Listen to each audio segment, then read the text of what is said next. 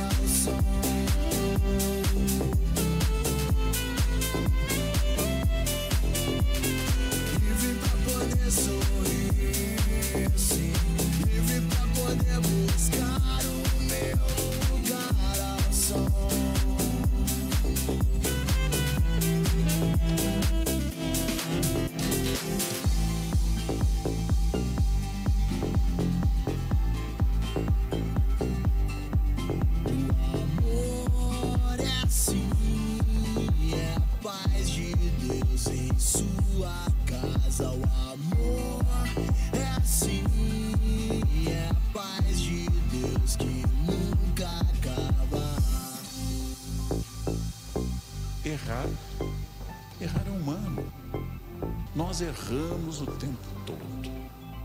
Nós erramos constantemente. E esse é um exercício para eu aprender.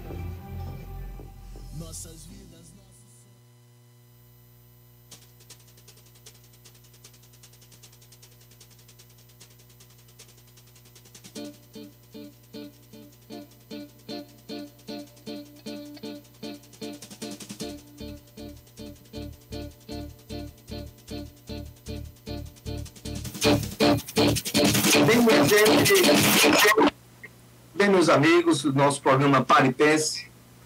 A gente, semana passada, a gente estava comentando, e não foi o, o nosso comentário principal, e a gente estava falando sobre a questão, e a gente também chegou a comentar com Tássia, sobre a questão é, da- das atrocidades que vêm sendo feitas devido às fake news, e também de, de atos de violência nas escolas, de gente né, tentando, sei lá, invadir a escola. O mundo está muito perturbado, como diria nosso amigo Benício, dá para estar muito doente.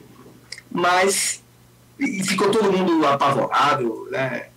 E aí muitos alunos e muitas escolas, coordenadores, né, é, especialistas em segurança pública, é, vendo, rota, fazendo rota de fuga dentro das escolas, se acontecesse algum problema. é, e de- de- de- desse, dessa tragédia que nós estamos vivendo. Mas só que durante a semana eu comecei a observar na imprensa e também nas redes sociais que, hora por outra, tem alguém dizendo: Ó, Fulano disse que vai ter um ataque na escola, Ciclano disse que vai fazer isso na escola. Ou seja, estavam divulgando, difundindo fake news, amedrontando as pessoas, amedrontando alunos do ensino, ensino fundamental. E eu estou dizendo isso, gente, no, no Pernambuco todo e no Brasil todo. Isso se espalhou de uma maneira tal que virou um absurdo. Aí eu pergunto a você, quem é que tem uma mente tão doentia para estar tá aterrorizando escolas do ensino fundamental, crianças? Isso é uma mente doentia. E uma e e tem uma coisa aterrorizante. Das investigações que foram feitas, 70% saiu de dentro das escolas. Os próprios alunos, aqueles que eram com a idade maior, achando que isso era brincadeira, amedrontando os, colo os coleguinhas, fazendo bullying coletivo. O nome disso é bullying coletivo. E estava se tornando um pandemônio com várias, várias cidades e vários prefeitos amigos meus comentando essa situação. Que essa semana estava em Brasília e a gente vendo os prefeitos atordoados, né? pessoas de segurança pública vendo o que está acontecendo. E vejam só, não eram, não eram atividades fora da comunidade escolar, estava saindo de dentro das escolas. E aqui a gente não está generalizando, mas a gente ficou pasmo, a gente ficou assim, misericórdia, o que é está acontecendo? Então, a falta de empatia pelo ser humano, a falta de empatia das crianças com outras crianças, né? de gente se achando aquilo bom, peraí, vamos aqui agitar todo mundo, deixar todo mundo aqui aterrorizado, que isso é que é importante. Isso é horrível. E, de fato, a gente tem vivido tempos que são tenebrosos. Nunca vi isso durante toda a minha infância, do tempo de criança ou adolescência. As pessoas, é, as pessoas ficarem gratos, sorrirem, se acharem maiorais, porque estão aterrorizando outras, dentro da própria escola. Então, veja só, houve aqueles atentados de pessoas estranhas à escola, mas agora as autoridades, as autoridades de educação, as autoridades de segurança pública vão ter aqui um desafio tremendo, porque também está saindo dentro das escolas isso né, de dentro das escolas estão distribuindo fake news, distribuindo violência. As redes sociais têm sido usadas, infelizmente, uma ferramenta tão interessante para você se aprimorar, para você estudar, para você saber mais do mundo, para você escutar quem realmente fala com propriedade né, sobre coisas, sobre equilíbrio, sobre sociedade, suas diversas nuances, vai de saúde, é, a, a, gastronomia, tudo, tudo que você encontra coisas boas, turismo, né? capacidade de você poder aprender alguma coisa, ferramentas para a educação, mas estão sendo usadas diabolicamente. Essa é a definição de palavra que eu estou dizendo. Estão sendo usadas diabolicamente. E o que fazer? O que fazer? Claro, ninguém pode ficar é, de braços cruzados. E eu repito o que eu repeti na última semana. Tem que haver agora um olhar diferente sobre as escolas, sobre a comunidade escolar interna, sobre alunos, professores, né? criar um aparato maior, grupos de, de profissionais de psicologia, né? até psiquiatras também, tem que saber o que está acontecendo e que aquele aluno está trazendo alguma coisa para dentro da escola. E muitas vezes as coisas que ele está trazendo da escola, na sua comunidade extra-escolar, não é coisa do bem. Então vai ter que acompanhar. É mais um desafio, não tenha sombra de dúvida. É, de fato, é uma coisa até bíblica, né? Diz que no fim do mundo os dias serão maus e a gente vê isso.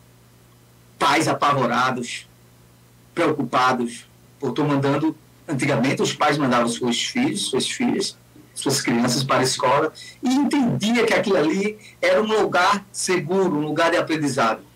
Hoje os pais mandam seus filhos para escolas e ficam o dia todinho atentos, muitas vezes é, é, é dentro de, de, de, um processo de não tranquilidade e muitas vezes não, quase, e depois disso quase todos os dias, apavorados, né, ansiosos, ansiosos, isso aí gera doença também, né?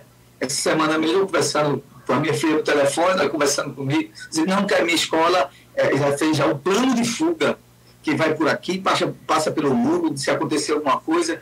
E eu disse, não, minha filha, isso não vai acontecer não. Mas vejam só o que, é que a gente está falando. Eu poderia muito bem estar tá ligando para saber ó, como é que foi o ensinamento, você aprendeu isso, aprendeu tudo, e ela fala com tranquilidade, não. A grande temática dessa semana foi plano de fuga nas escolas. A grande temática, repito, essa semana que passou foi plano de fuga das escolas, das escolas privadas, das escolas públicas, das públicas das privadas. As criancinhas, ensino fundamental, o ensino infantil, os professores é, apavorados também, como é que vai ser, se acontecer alguma coisa, o que é que eu vou fazer? E gente se aproveitando disso. E quando se observa, pessoas, alunos, né, da própria escola, alimentando isso aí, usando a internet para isso aí.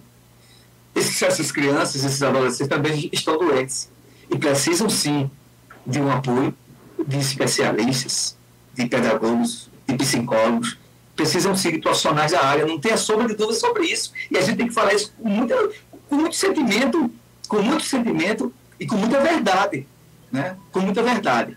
Porque, infelizmente, as coisas muitas vezes aqui nesse país, né? E aqui nas nossas comunidades, só se tomam atitudes quando a tragédia vem. Claro, existem coisas que você não está no seu, no seu raio de ação, são coisas imponderáveis, que estão fora de qualquer limiar né, de, de, de, um ser humano. Mas hoje, a criança ou adolescente que se apresenta na Rural de São Vicente, vem estudar na rua, vem estudar lá no Erém, os pais já ficam, meu Deus, está tudo tranquilo, vai voltar na Santa Paz, de você, dos pais ficarem ansiosos, saber se meu filho vai voltar normal, vai, vai chegar aqui, vai falar sobre os livros, falar sobre o que aprendeu, e não falar sobre plano de fuga. E é isso que a gente espera. É isso que a partir de agora a realidade é essa. Eu acho que a gente tem que ter muito esse equilíbrio, amigos ouvintes e aqueles que nos acompanham nas redes sociais do Fala Jadiel. Principalmente aos pais. E até os alunos também, né, que muitas vezes ficam também, alguns alunos também ficam apavorados com isso. Não tenha sombra de dúvida dizer, e agora, como é que vai ser? Tem que ser enfrentado. Mas quem tem que se enfrentar são as autoridades, prefeitos, as cidades, secretários de saúde, fazer um plano né, de acompanhamento pedagógico, psicossocial, psicossocial, atrás de profissionais, psicólogos, para estar acompanhando as escolas, porque aí, eu repito novamente, quando o professor tem essa sensibilidade, quando vê que um aluno não está num bom aprendizado, se isola muito, conversar com ele, saber o que está acontecendo, né? acompanhar esses alunos, porque muitas vezes esses alunos são usados como manobra por outros que já têm já uma mente diabólica. A verdade é essa, que querem, né, são pessoas extra, extra escola, extra comunidade escolar. Tem que acompanhar as pessoas, tem que acompanhar os alunos. E, e a gente vai vencer isso aí, não tem a sombra de dúvida. E quem está fazendo isso aí, quem está usando até adolescentes ou crianças para fazer isso aí, não são mentes legais, né? São pessoas doentes.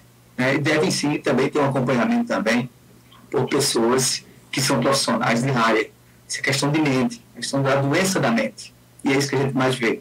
Então, o que, é que a gente diz hoje, qual é a palavra nossa? Que a gente, para enfrentar, tem que enfrentar com verdade, falar a verdade do que realmente está acontecendo e enfrentar o problema.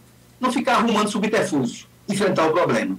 Eu, no meu entendimento, e com as pessoas que eu tenho conversado, né, especialistas da área, né, no, ramo educacional, é uma coisa nova, a gente tem que estar preparado, nós temos que estar preparados para esses novos desafios, principalmente os gestores, secretários de educação, professores, né?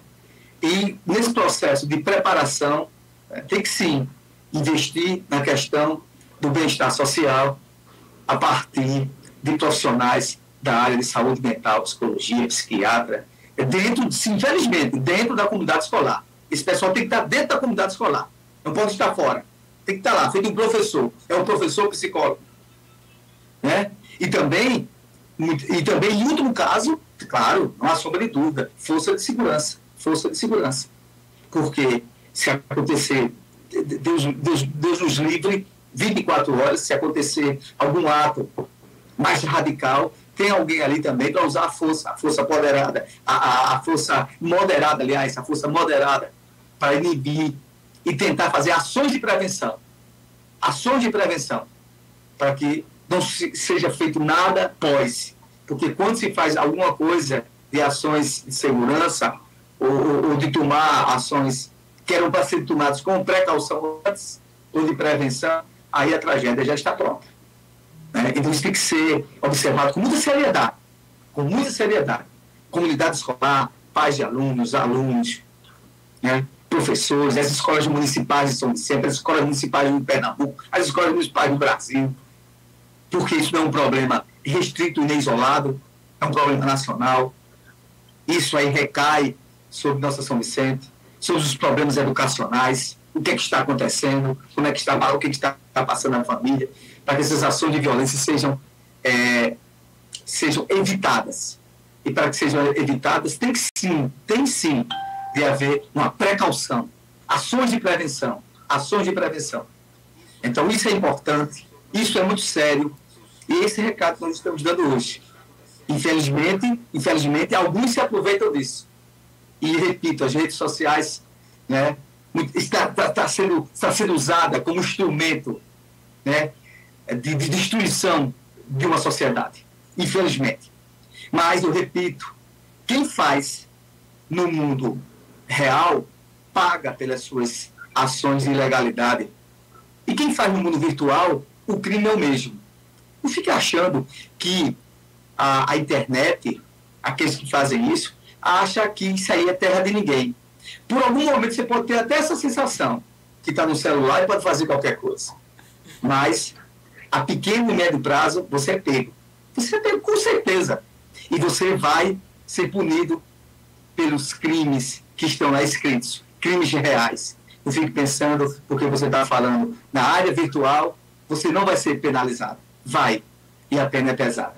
Né? Hoje, essa semana, é, é, durante essa semana, hoje não, essa semana, houve uma reunião com o Conselho da Presidência da República, com até o ministro do STF, a Alexandre Moraes, falando sobre isso. A, a pauta era isso, sobre a, estava em Brasília e isso, estava lá presenciando, e a pauta era isso, né? sobre a questão das fake news, sobre a questão dessas atrocidades que são feitas em escolas, né? e que muitas vezes né, são também é, é, iniciadas de dentro para fora, né, de alguém está se aproveitando disso.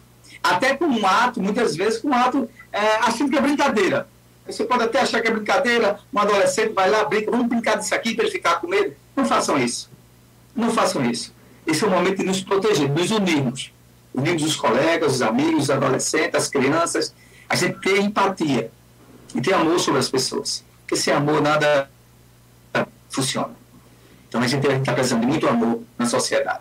Esse é o programa Paripense, o programa que leva para você mais informação para formar a sua opinião.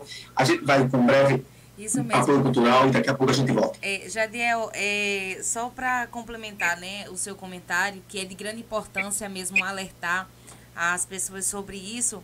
E a gente vê mesmo que realmente que está saindo de dentro das escolas, porque uma professora, não sei se você vê esse caso, uma professora, ela se produziu, tirou fotos na rede social e colocou se acontecer algum ataque hoje, pelo menos eu morro bonita.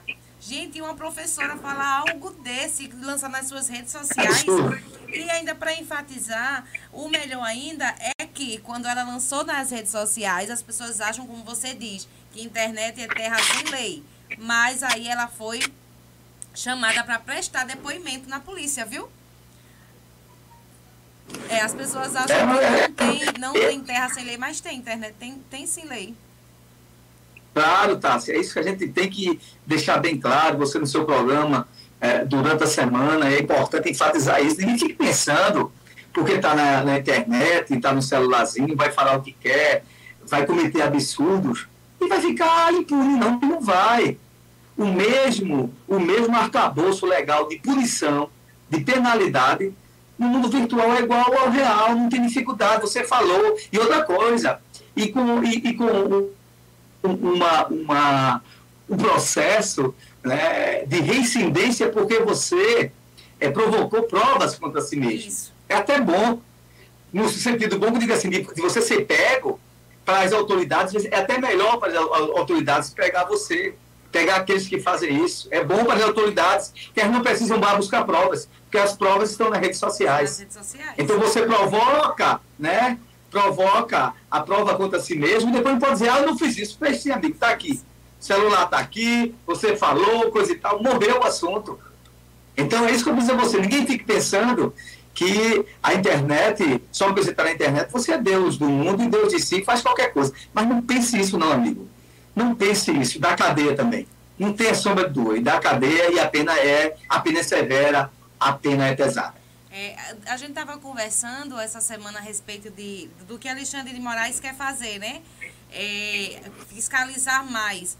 E as meninas estavam dizendo, não, Tássia, mas ele quer que, a, que, o Brasil seja feito a Coreia do Norte e tal. Eu disse, minha gente, mas muitas vezes não é. é. O problema é porque vocês só pegam trechos, feito a Bíblia, você só pega trechos que lhe apraz ali e vocês colocam, mas imagina só o Brasil já é do jeito que é, o tanto de fake news que tem, as pessoas não querem se responsabilizar por aquilo. E ele querendo fazer isso é uma forma das pessoas entenderem, cair a ficha assim, ó, tu é responsável pelo que você faz, pelo que você diz na internet. E a gente sabe, hoje tudo é monitorado, hoje, hoje tudo é, é, é, é visto. Então, fazendo isso, você sabe diretamente da onde saiu aquela fonte, diretamente quem fez, diretamente quem está provocando aquilo dali e vai ser punido. Vocês têm que entender isso também. Não é só pegar a parte que agrada a vocês e acabou, não. Não, não é desse jeito, não. O grande, problema, o grande problema hoje da sociedade é porque quer partidarizar tudo. Isso. Mas eu acho engraçado o seguinte: que, que Coreia do Norte? O que, que, tem a ver Coreia do Norte com isso? Isso está afetando a mim. E esse que está falando isso, me diga uma coisa, amigo: se um belo dia você for vítima de uma fake news, aí você acha que é normal, então vamos botar na Coreia do Norte, que ninguém tem direito a, a pelo menos buscar o seu direito. Isso. E aí, vamos estudar, gente, vamos acabar com isso. Tudo vocês levam para um, um, sentimento, isso é ideologia política. Porque eu não gostei, do, do não gosto do cara, então ele está querendo aqui. E nada, e Edson Moraes não faz lei, não. Quem legisla é o Congresso. Alexandre de Moraes, ele legisla sobre as leis que o Congresso aprova. Que, que nada, que, que tem? Então, quer dizer, então, o grande problema disso é que quando essas pessoas são acometidas por esse mal, aí ele pega desperta para a vida. Isso. Já pensou, meu irmão? Já pensou, minha gente, aqueles que nos acompanham aqui nas redes sociais? Você está na sua casa, alguém publica uma, uma, mentira sobre você, destrói sua vida. Aí, peraí, é, o, é liberdade de expressão. Desde quando liberdade de expressão para, para eliminar as pessoas, para destruir a vida das pessoas é, é legítimo? Me diga onde é que está isso, onde é que isso na lei? Isso é a mesma coisa da vida real. Você, você levanta aquele falso testemunho que a turma fala muito no, no linguajar popular. Desde quando o falso testemunho, você levantar o falso testemunho sobre outro, é liberdade de expressão? Pela internet ou na vida real? É a mesma coisa, meu líder. Vamos ver. Saiba o seguinte, não defenda isso. Sabe por quê? Porque um belo dia você pode ser a vítima disso isso. e você não sabe o que vai fazer. Não vá por esse caminho. A gente tem que ir pelo caminho da liberdade de expressão, naquilo que a liberdade de expressão não, daquilo que a liberdade de expressão não elimina o seu amigo e não torna ele vítima e não coloca ele em constrangimento. Aí sim, até a liberdade de expressão na Constituição ela tem limite. Sabe por quê? Porque eu não posso chegar aqui perto de Tassi e dizer o que eu quero a ela, não. Porque eu não gosto dela, não. Isso é liberdade de expressão, não. É Isso é acusação. E você tem que pagar na justiça. É assim que deve ser e é assim que é. Isso sim é um Estado de direito e democrático. Então não venha confundir coisas, não. É, a, Coreia, a, Coreia, a Coreia do Norte é o quê? Não é nada, não representa nada dentro do processo democrático. Ela é uma ditadura totalitária. Nem televisão lá que se tem. Sabe por que ela é uma ditadura totalitária? Porque lá, o cidadão lá, que não gosta ou que não atende às demandas do governo, no outro dia, eles abrem um processo mentiroso, uma fake news mentirosa, e diz que você é um conspirador da República e é preso sem ter direito a advogado. É isso? É a mesma coisa. Já pensou? Eu, cidadão, e o governo, ah, porque eu não gosto e, não, e quer, não quero o governo, e não acho o governo muito bom, abrir, pra, abrir contra mim um processo mentiroso e destruir minha vida? Não, aqui não se faz isso não. Aqui a gente tem o direito à defesa. Né? Aqui os governos aqui também são julgados.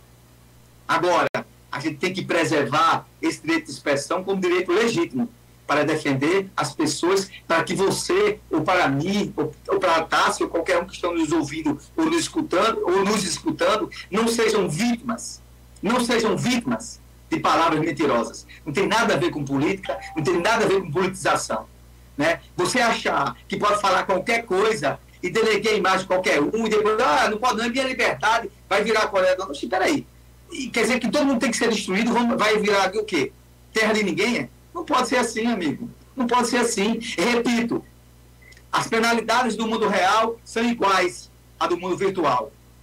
Se você errar, se você gerou alguma coisa que destrua as pessoas, se você distribui alguma coisa na internet, numa rede social, né, sem autorização daquele, ou, com, ou, ou editando imagens, editando falas, isso é crime. Ponto, e não tem outra coisa. Porque você está tolhendo, tolhendo, tolhendo o livre arbítrio da pessoa no que ele está falando. Você está simplesmente colocando aquilo que lhe interessa. Ah, vou aqui editar aqui a, palavra, a fala de Jadiel, que ele disse isso. e você não coloca a minha, a minha, o meu contexto, a minha palavra na íntegra, você não está sendo leal, você está sendo desleal. E sim, é passivo de pena, porque o mundo virtual é, o, é igual, repito, ao mundo real. Isso mesmo. Vamos agora de, de um blocozinho cultural, daqui a pouco a gente volta. Pare e pense. Apoio Cultural com GESP. Consultoria, apoio e eficiência na tomada de decisões em gestão pública. Com GESP. Pare e pense.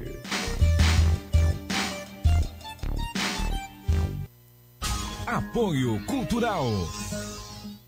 Na hora de cuidar bem da sua moto, não pense duas vezes. Ramon Motopeças é o lugar certo. Precisou? Procure-nos. Ramon Motopeças, peças e acessórios, troca de óleo, lubrificação e serviços em geral, com menor preço da cidade. Ramon Motopeças, eficiência em tudo que faz. Na PE 89, em frente à Prefeitura de São Vicente Ferrer. Ramon Motopeças, fone 99473 9291.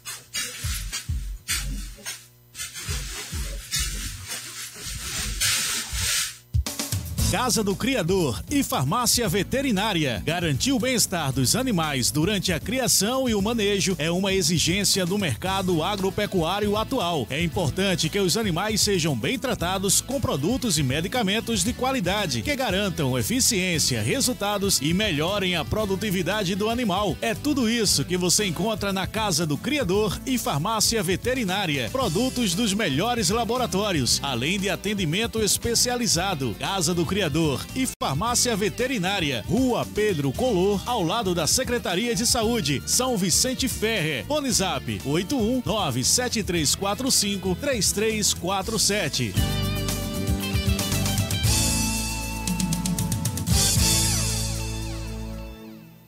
Quer o seu sorriso de volta? Isso é possível com o Fábio de Xará Prótese Dentária. Experiência que passa de pai para filho. Faça uma visita ao consultório para você voltar a ser feliz. Fábio faz sua prótese em domicílio com os menores preços e a melhor qualidade. Sorria. Fábio de Xará, competência e ética. Rua do Sindicato, próximo à Vila Moura Cavalcante. Rua Doutor Milton Queiroz, número 1. Macaparana, Pernambuco. Fone 997220491. Frigorífico Mafisa, o mais completo e diversificado balcão de frios da região. Peixes secos e congelados, galinha abatida de todos os cortes, matriz, frango, a popular pé seco, peito, coxa, asa, miúdo, além de ovos brancos e vermelhos, salsichas. Frigorífico Mafisa, um novo conceito em servir bem. Na rua João Araújo 58, em frente ao destacamento da Polícia Militar, São Vicente Ferrer, Pernambuco. A cada novo dia surge uma nova esperança. Rádio RCM-FM, em harmonia com você. Frutaria Três Marias, na rua João de Araújo, número 27, em frente. Temos frutas.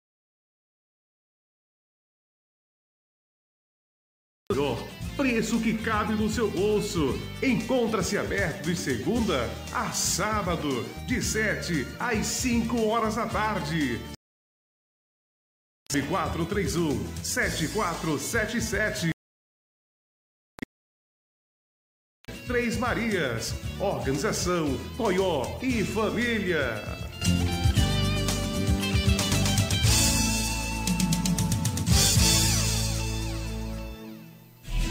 Guga Motopeças, peças, acessórios e serviços em geral. Tudo para sua motocicleta com preço baixo e itens de qualidade. Aceitamos os principais cartões de créditos. Guga Motopeças, sempre com o objetivo de oferecer o que há de mais moderno e criativo no segmento de motopeças, a fim de conquistar a preferência de clientes que optam por equipar sua moto com o que há de melhor. Por isso, entregue a sua moto a uma equipe de profissionais capacitados. Guga Motopeças, na PE 89, em frente à Academia das Cidades. Fone ou WhatsApp 99261 2979.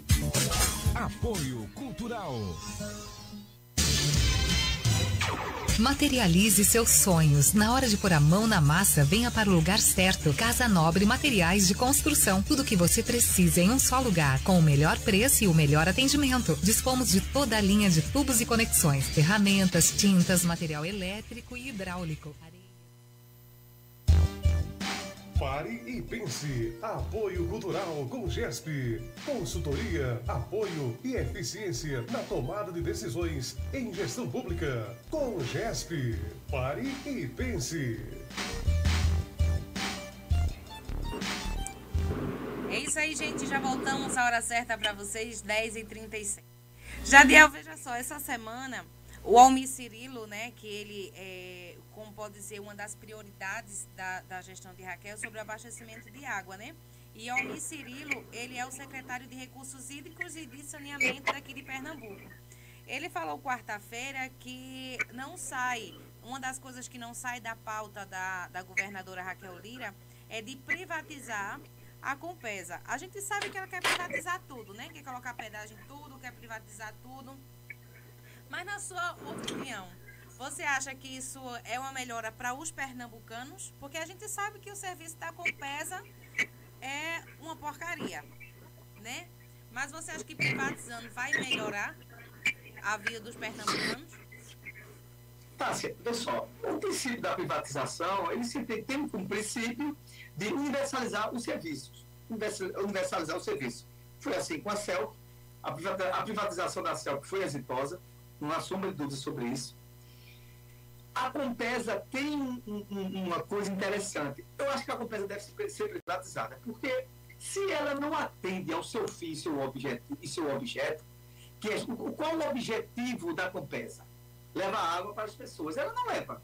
Não. Entra governo e sai governo e a porcaria é mesmo. Essa Compesa é um lote incompetente.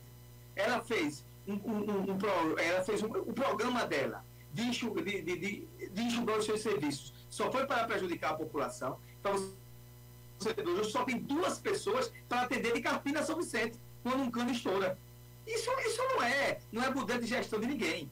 Né? Então a Compesa, para mim, ela deveria ser privatizada há muito tempo. Agora, vírgula, porém, nesse processo de privatização, tem que garantir, tem que garantir aquelas cidades e aqueles municípios pobres que não vão dar lucratividade. Porque uma empresa quer lucro. Porque, veja só, tem que deixar bem claro que a, a, a empresa que adquirir, se esse processo de privatização for à frente, ela tem a obrigação de universalizar os serviços de abastecimento de água.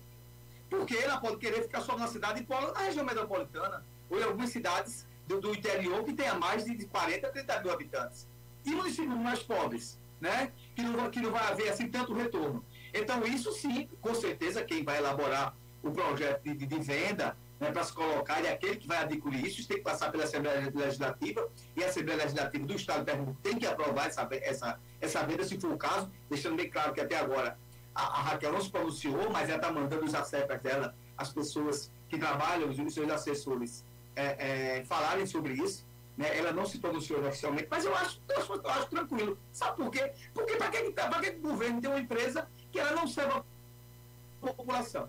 Quando chega aí no verão, em São Vicente, quando chega no verão em São Vicente, não tem água, porque o açude seca, a bacia lá do açude lá, o açude é desde 1960, desde 1950, nunca ela avançou, a população de São Vicente aumentou três vezes, aí colocaram aquele ramal de integração lá da barragem do Sirigi, que não chega, porque a intenção lá é só para mandar para o Oeste Setentrional, e quebra e estoura as, as, as tubulações, e é um, um terror e não tem água, tem dia que tem água, tem dia que não tem. Tem locais aí, Padre Nazareno, Rei do Baião, é, é, ali no Miguel Arraio, tem lugar que não chega água, tem que haver intervenções do município. Então, se ela não serve ao que se propõe, venda essa porcaria, para ver se alguém assuma né, e leva a sério. Porque eu, eu concordo, eu acho que essa compensa não serve para nada. Eu já fiz vários comentários aí na rádio, vários comentários aqui no programa, que ela é uma tragédia. O ano passado a gente é, travou a verdadeira luta aí no Miguel Arraes sobre chegar água, a água da Compesa e não chega.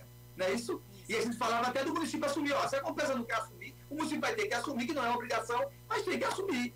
Porque ele vai poder deixar a população é, com sede sem receber né, o precioso líquido e a água potável. Né? Então, eu entendo sim. Porque, veja só, e, e, e, essas, e essas demandas que esses prefeitos fizeram, foi do Sertão, é, é, Tássia, foi também demandas também do Agreste Setentrional, da nossa região, também da, da Zona da Mata. Os prefeitos falam uma coisa, a Compesa não funciona. A Compesa não funciona. E, e, e olha, preste atenção, gente, repito de novo. Sabe quantas pessoas tem para manutenção na rede de tubulações, né? Na rede de tubulações da Compesa, são duas. Agora, essas duas é para atender de Carpina a São Vicente. Antigamente a gente tinha é, profissionais aí de São Vicente, Josué de São Fonseca, Tia Buja, tem vários, Buja ainda está por aí, coisa e tal, né? Faz alguma coisa, quando tem condições, mas o pessoal da manutenção mesmo é para dar manutenção é, é, é, na rede de distribuição, na rede de distribuição da água potável, é quando quebra alguma coisa, não, tem que chamar a Carpina. Aí Carpina é uma, vem um cara, meu Deus do céu, que já está em outra cidade, uma miséria. Então ela não serve. Né? Tem casas aí que recebem conta de água todo mês e a água nunca chega. A água nunca chega. A gente, a gente viu isso ano passado. Então essa porcaria dessa Compesa tem que VDB, não serve para nada, entendeu? Só para. Sabe para que serve a Compesa? É para dar carro comissionado, entendeu? E botar lá 1.500 pessoas lá sem fazer nada no prédio da Compesa. Mas aí uma coisa boa que a Raquel Lira fez foi isso, demitiu todo mundo. E a gente lá que não sabia o que era dar um, um prego numa barra, numa, numa, barra de sabão. Vivia lá porque era indicado não sei quem, não sei quem, ficava lá sem fazer nada. Né? É isso que o PSB fazia com, junto com o PES. Né? E, as, e as grandes e agora você também não pode dizer que já fez, fez grandes obras, já fez grandes obras, o processo de, de, de, de toda o ramal é, de, de, de, distribuição de água foi eles começaram. A Compesa teve seu, seus tempos altos. Eu digo que, que 90, até 90 para trás, ela teve sim processo de expansão. A gente tem aí também o ramal do Agreste, que é uma grande obra também, mas o que eu fico entendendo é que quando é a obra de grande relevância, né, que vai dar, vai dar uma certa é, é, notoriedade, e nessa notoriedade também vai dar lucratividade, a Compesa vai, faz o maior prazer. Mas em municípios né, que não está dando tanta lucratividade assim, ou empaca, ela não tem muito interesse. Por exemplo, mesmo, há quanto tempo a gente não briga né, para que pedir para que esse reservatório que tem aí, né, na popularmente falada rua da caixa d'água, que tirar daí, porque já abateu casas, destrói as casas das pessoas, ele é todo cheio de infiltração, mas está ali aquela porcaria ali, né? A gente fala que aquilo ali é um risco, e fala, e fala, e ninguém faz nada. Às vezes quando eles vão lá, passam a mão no cimento, dão uma retocada, aquilo ali já era para ter saído ali é, é, da, da, rua, porque está dentro do perímetro urbano, ao lado de casas, aquilo ali é completamente. Olha, eu, eu, eu queria ver se o Estado, pelo seu TRH, fosse autorizar o município construir uma caixa d'água em volta de, de, de casas residenciais. Ele não autorizava nunca, mas como é do Estado, fica aí e ninguém faz nada. Quantos pedidos nós, eu, já, eu mesmo já fiz pessoalmente, fiz através da rádio, né? fiz também como instituição é, de governo, é, para que tirassem né, e fizessem um novo plano de adequação para a retirada desse reservatório e construir um lugar mais seguro, não ficar ali em volta ali. Eu conheço pessoas ali que já conversaram comigo quando a gente veio para a rádio, minha casa abateu, né? É, eu tive que fazer, tem muro, tem é, é, paredes ali que são é, úmidas a vida toda, durante o ano todinho. E as pessoas perdem sua residência e a Compesa não está nem aí. É como se não fosse com ela, né? Esperando acontecer uma coisa pior. É essa a leitura que a gente tem. Então essa porcaria dessa Compesa deveria ser vendida há muito tempo, agora é claro. Tem que sim preservar o direito da universalização né, das pessoas, principalmente mais pobres, dos que precisam mais. Né? Tem que sim preservar o direito daqueles que necessitam mais ao direito à água, à água potável. E isso sim, né, isso dentro do, do, do projeto de venda, é, com certeza vai ser visto. Mas eu entendo também que a Compesa já deu utilidade, né? E se eu acho que ela for, se ela, se ela for dada, porque na verdade você vende a Compesa uma espécie de concessão. Essa concessão, quando o, aquele que, que arremata a concessão, é, tá, se é amigos ouvintes, não cumpre o que está estabelecido, essa concessão pode ser anulada também, o Estado requer de volta. Né? Mas, claro, acho que a empresa que tiver o interesse é, de, de, receber a Compesa, vai saber o que, é que ela tem de positivo, o que é que precisa também de extensão, o que, é que precisa também de investimento e tem um prazo, um limite de investimento. Toda empresa que é, é da administração direta, pública, que vai para, a iniciativa privada, ela tem, também tem um plano de investimento, isso aí é feito em lei, é feito também contratualmente. Então, acho que a Compesa já devia partir, porque ela não, ela, ela, não, ela não nos oferece um serviço, ela sabe cobrar a conta dele é perfeitamente, chega em dia, é um sistema digital e bota você no SPC, bota você na besta da onça, né? Mas a água que é boa não chega. É a única empresa do mundo que bota você no SPC sem entregar o serviço e sem fornecer a água. Né? Se fosse uma empresa, uma empresa privada não pode fazer isso. Nenhuma empresa pode, mas a não chega da sua água e se você passar com duas, três contas, ela bota você no SPC. Foi isso que deixaram pra gente. Então deve ser vendida, eu concordo. Veja só. A gente tá falando da Compesa, mas a gente vai para outro sentido, né? A gente sabe que 2024 é o, é, o, é, é o ano das eleições de prefeitos. Só que o seguinte é esse. É, o, ex, ex-presidente, né, o Bolsonaro, ele lançou uma pauta dizendo que a ex-primeira-dama ela vai se candidatar, né? Tá aí já ocorrendo o zum, zum, que ela vai se candidatar ao, ao cargo né, de presidente da República. No meu ver, ela não é tão querida assim como ele. Né? Eu acho que vai ser um tiro no pé, porque aí ele está tendo um processo aí que ele não pode mais concorrer né? Mas na tua, na, na, tua opinião, Jadiel, tu acha que ele tá fazendo o certo? Eu não acho não, viu, Jadiel? Eu acho que, assim, ele já passou o que tinha que passar, já deu o que tinha que dar dele, da família dele, sem contar que a família dele, né? As enteadas, a enteada dele, né? Cada um tem lá o seu emprego ali, ela tá ganhando ali 13 mil reais e tal, cada um tá se estabelecendo. Então, assim, que vão viver a vida dele, deixe outra oportunidade para outra pessoa, né? E vamos seguindo. Eu acho que ela e ele tem que tirar o, o time de campo deles. Acabou a, a, a era para eles, assim, tipo de presidência do Brasil. Ô, tá, Tássia, você falou uma coisa com propriedade, parece que eu tava, você está adivinhando. Eu tava, essa semana eu estava vendo, estava em Brasília. A família de Michele Bolsonaro, ela tem cargo no Goiás, ela tem cargo é, primo, irmão, é, no governo de Brasília, em São Paulo, ah, é, uma da, da, das irmãs é assessora. Por, por, exemplo, eles recebem, eles recebem de nossos impostos, né, juntando o salário de um com o outro, quase 200 mil reais. Eu não estou falando da Michelle Bolsonaro, não. Estou falando do primo dela, do irmão dela. Da parentela, e, né? E nenhum, e nenhum aparece para trabalhar. Isso. Né? De, do fundo partidário mesmo tem uns 10 empregos. Se você for ah, no portal da, da Transparência na, na internet, você vai ver isso. Bota assim, família de Michele Bolsonaro. É o irmão, o primo, a tia. Eles não trabalham, eles recebem 200 mil reais. O que eu fico arretado é que vem com essa hipocrisia, não, a gente é direito, não sei o quê. Nada, vocês são piores. Que vocês pelo menos deviam trabalhar. Né? E a Michelle Bolsonaro, até os, os irmãos evangélicos estão reclamando dela, que ela não vai mais à igreja. Deixou né, de acreditar no Deus que ela acreditava durante a campanha. Né?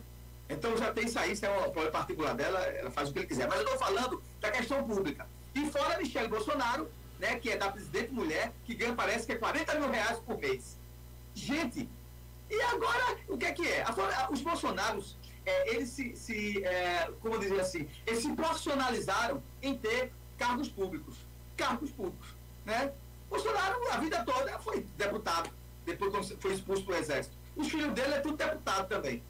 Né? Então eles ganham do dinheiro público 24 horas. Se estão fazendo alguma coisa, só não faz nada, mas recebe do PL agora, fora a aposentadoria desse presidente. Então, velho, o que esse pessoal está arrumando é emprego. Emprego para não fazer nada. Então, isso é a grande verdade. Agora, qual a contribuição para o Brasil que esse pessoal está dando? Nenhuma. Só arrumar confusão e ideia. Então, é isso, é isso que eu estou falando. E eu estou dizendo isso para qualquer um. Você também vê outros do outro lado também, eu falo a mesma coisa. Agora, eu estou falando isso porque eu tenho fé de ofício, né? porque a família de Michel, tudo empregada em, em, em, no PL, é, no governo de São Paulo, e, naqueles que, que defendem eles lá, em, em gabinete o gabinete da Damares mesmo, tem uma, também uma prima de Michele também dentro do gabinete da, da senadora. Então é todo mundo encaixado, todo mundo né, vivendo do bom e do melhor, né, nas minhas custas e na sua, porque a gente paga imposto todo mês. Essa é a grande verdade. É cada um, cada um no seu quadrado lá recebendo, né? A sua conta gorda, cheia. Enquanto é a gente fica trabalhando. Não é verdade? Isso mesmo. Eu passo a fala para você agora, né? Eu passo a fala. Ah, tá bom. Vamos fazer o seguinte: a gente vai para um, um, bloco musical rapidamente, de uma música só, Anthony, e eu vou voltar, é, tá, com um assunto interessante, que é sobre a questão do piso dos enfermeiros, ok? Ok. ok.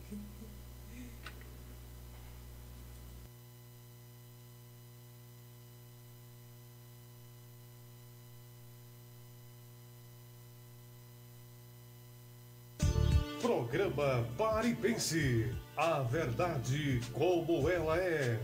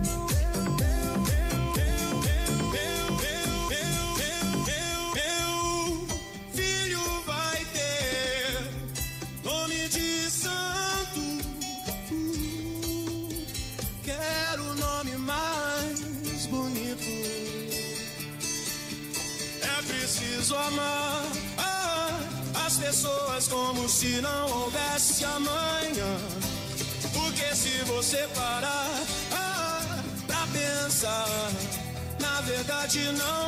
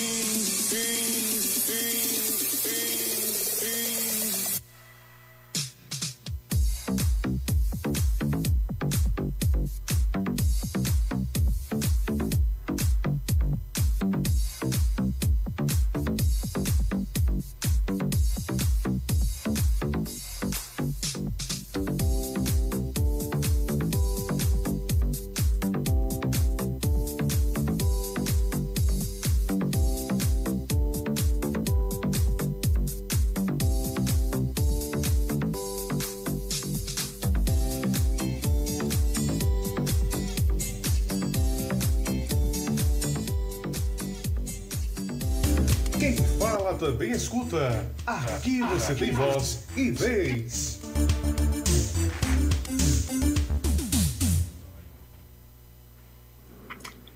Voltamos, voltamos, voltamos ao nosso programa Paripense, programa que leva para você mais informação para formar sua opinião.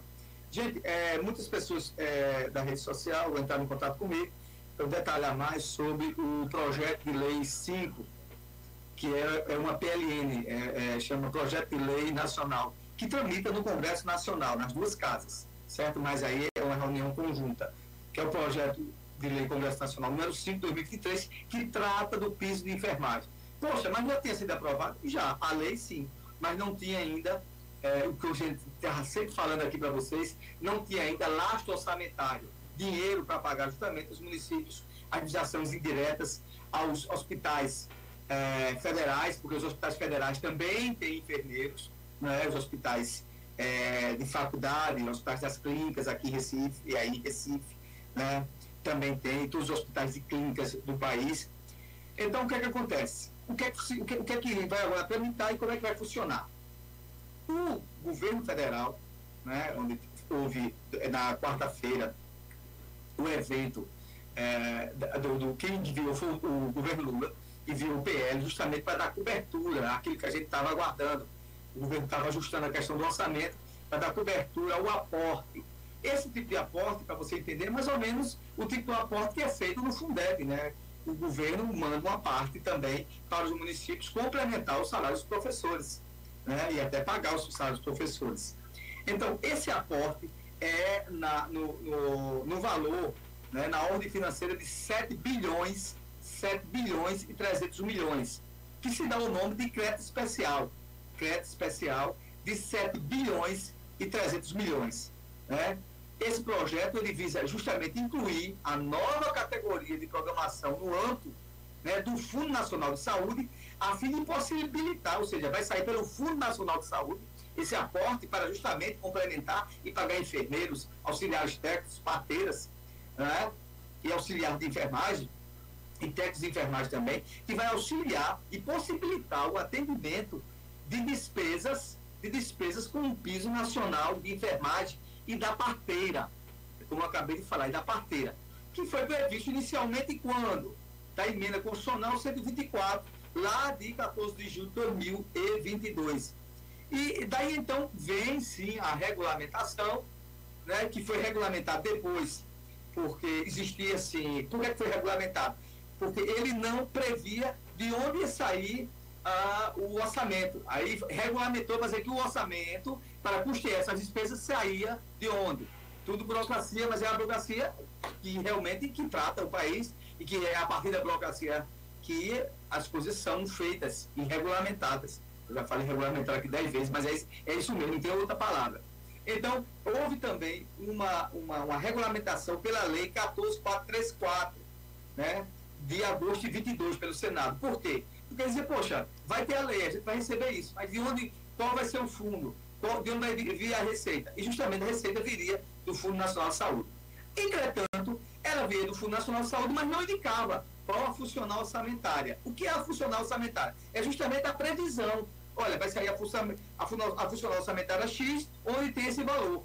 A previsão. Ele dizia que era, mas não detalhava. Então, esse prazo já está na CMO. O que é CMO? É a Comissão Mista do Orçamento, que é justamente mista por quê? Porque Câmara e Senado, que é uma PLN, né? É, é um projeto de lei nacional, a tão falada PLN, né? Que que justamente, que justamente já está na mesa do Congresso Nacional desde o dia 26 de 4, ou seja, semana passada, né? Na quinta-feira, dia 26 de 4. A senadora é a, a senadora, a senadora, a relatora é da, da do, dessa abertura desse crédito especial, né, desse projeto número 5, né, é a senadora Eliane, é, Eliane, é, Elisiane Gama. Elisiane Gama, Tá entendendo? E o último, e está na comissão, ainda está tramitando na comissão mista de planos e orçamentos públicos, que faz parte da comissão mista do orçamento.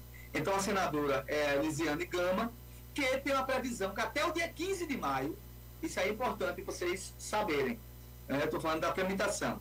A matéria já está com a relatora e ela, ela entende, né? eu tive uma palavra com ela, não consegui gravar com ela, ela estava nos corredores ali do Salão Azul do Senado. Ela disse, ó, Jadel, até o dia, até o dia 15 de maio, antes do dia 15 de maio, a gente já tem aprovado. Ora, quando isso for aprovado, imediatamente, o governo federal recebe, sanciona, o presidente Lula sanciona e já vai já dar o super dano legal para que a, os profissionais de saúde já comecem a receber, aí vai ser estados e municípios, comecem a receber né, o tão almejado, tão é, sonhado é, o piso de, de, de, o, o, piso dos valores né, que foram aprovados, é, que dá em quase em 4 mil reais é, a partir dos enfermeiros, os, é, é, os shows salariais, certo? Por quê? Porque vai ter já o orçamento, o governo vai destinar, distribuir esse orçamento né, para os municípios, essa cobertura mensal, não é isso? Então, isso a cada ano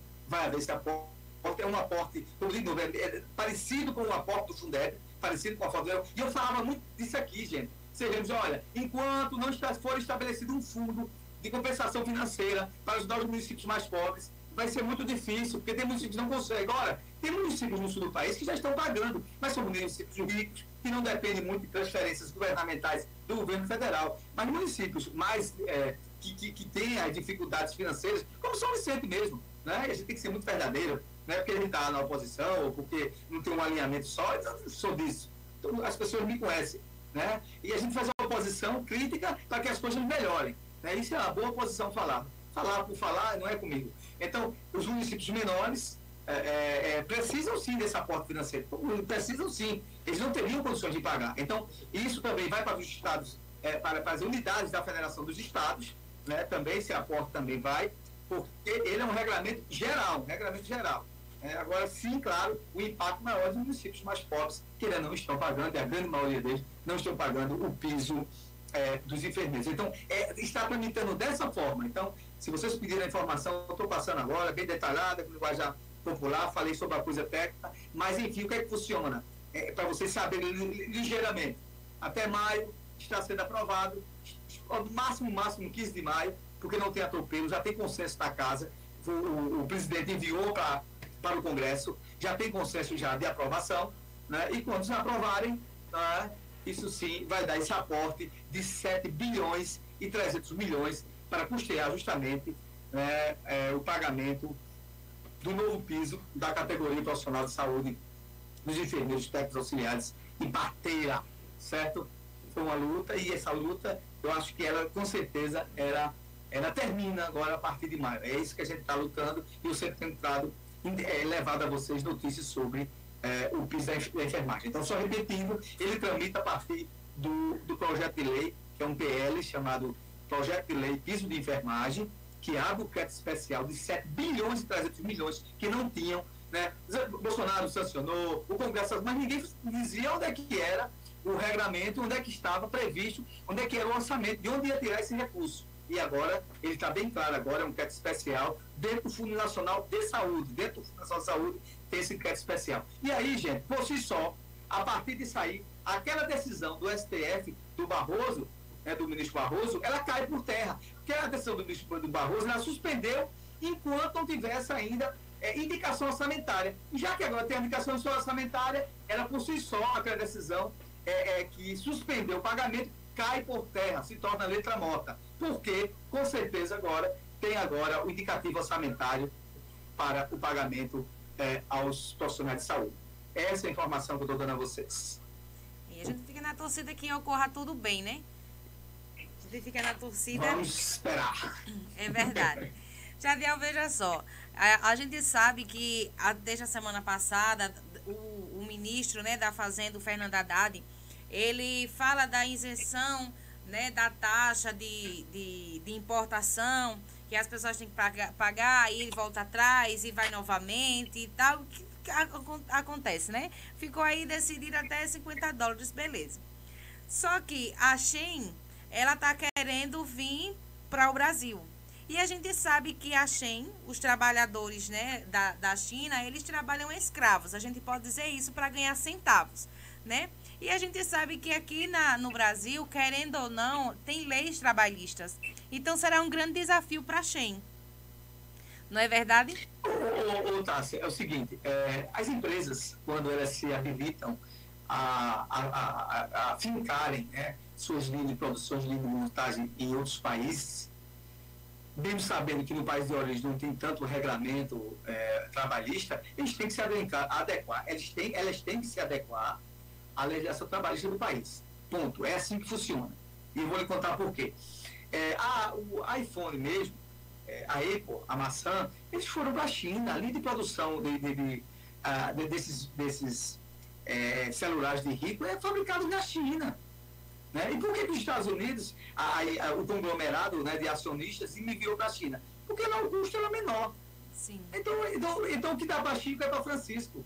Ele saiu dos Estados Unidos para ir para a China porque o custo era menor. E a gente não pode também, é, é, Tássia, dizer que o, é, a, a, população da China trabalha em situação de escravidão. Isso é errado, é errôneo. Eu conheço uma jornalista chinesa né, e ela faz uma autocrítica muito grande sobre a questão do governo. A, gente pode dizer o seguinte, que o trabalho lá, é, a linha de produção lá é menor pela... pela é muito barato. Tem, é, muito barato. Se tem de referência no mundo, é. Realmente o pessoal trabalha mais, é, trabalha mais, né, para ganhar mais também. Então, o, o, a, o, a, a, eu vou falar do que, meu Deus? A diária, a diária paga, né? Porque nos Estados Unidos se fala muito sobre diária e no resto dos países. Aqui a gente fala de, de salários mensais. A diária paga é, é, menor do que a referência da Europa e, e nos Estados Unidos. Sim, é sim, sem sombra de dúvida. Mas os pessoais, as pessoas não trabalham, os pessoais não existem as pessoas, né, a população chinesa, não, os trabalhadores, não trabalham em regime de escravidão, não. Eles trabalham porque eles querem. Eles vão lá, uns trabalham, outros acham que aquilo ali não, não é muito bom, aí vão ser comerciantes também, uns colocam no quintal das suas casas as suas linhas de produção, né, a falar da classe B, classe C, muitas vezes eles, esses, esses é, equipamentos que nós recebemos, que a gente vai, ah, vamos comprar ali um negócio da China, na feira da China, na feira do Paraguai, que o Paraguai não fabrica nada, né? na, na, em Brasília, pessoas vão para o Paraguai, aqui no Mercado São José, ou lá em Caruaru, são equipamentos tipo B tipo C, né, que tem uma rotatividade muito grande e que o próprio chinês é, vende aquilo ali vende só, e ganha por aquilo ali que ele vende e, e, e não querem trabalhar em, em, grandes linhas de produção né, de manufatura na China, porque realmente pagam um pouco. Não é? Então, não tem esse negócio. Já, já pensou se todo mundo fosse escravo, um bilhão e meio de pessoas fossem escravo na China, já tinha havido uma grande revolução. Então é uma, um linguajar muito pesado, e não é só, é, a gente fala muitas vezes, de, é, faz especialido, mas é, as pessoas pensam assim, mas não é desse jeito. Mas aí eu repito é, a sua, da sua pergunta, a China vai vir para cá e ela vai ter que seguir os regulamentos, ah, ah, os regulamentos é, é, das leis trabalhistas do país.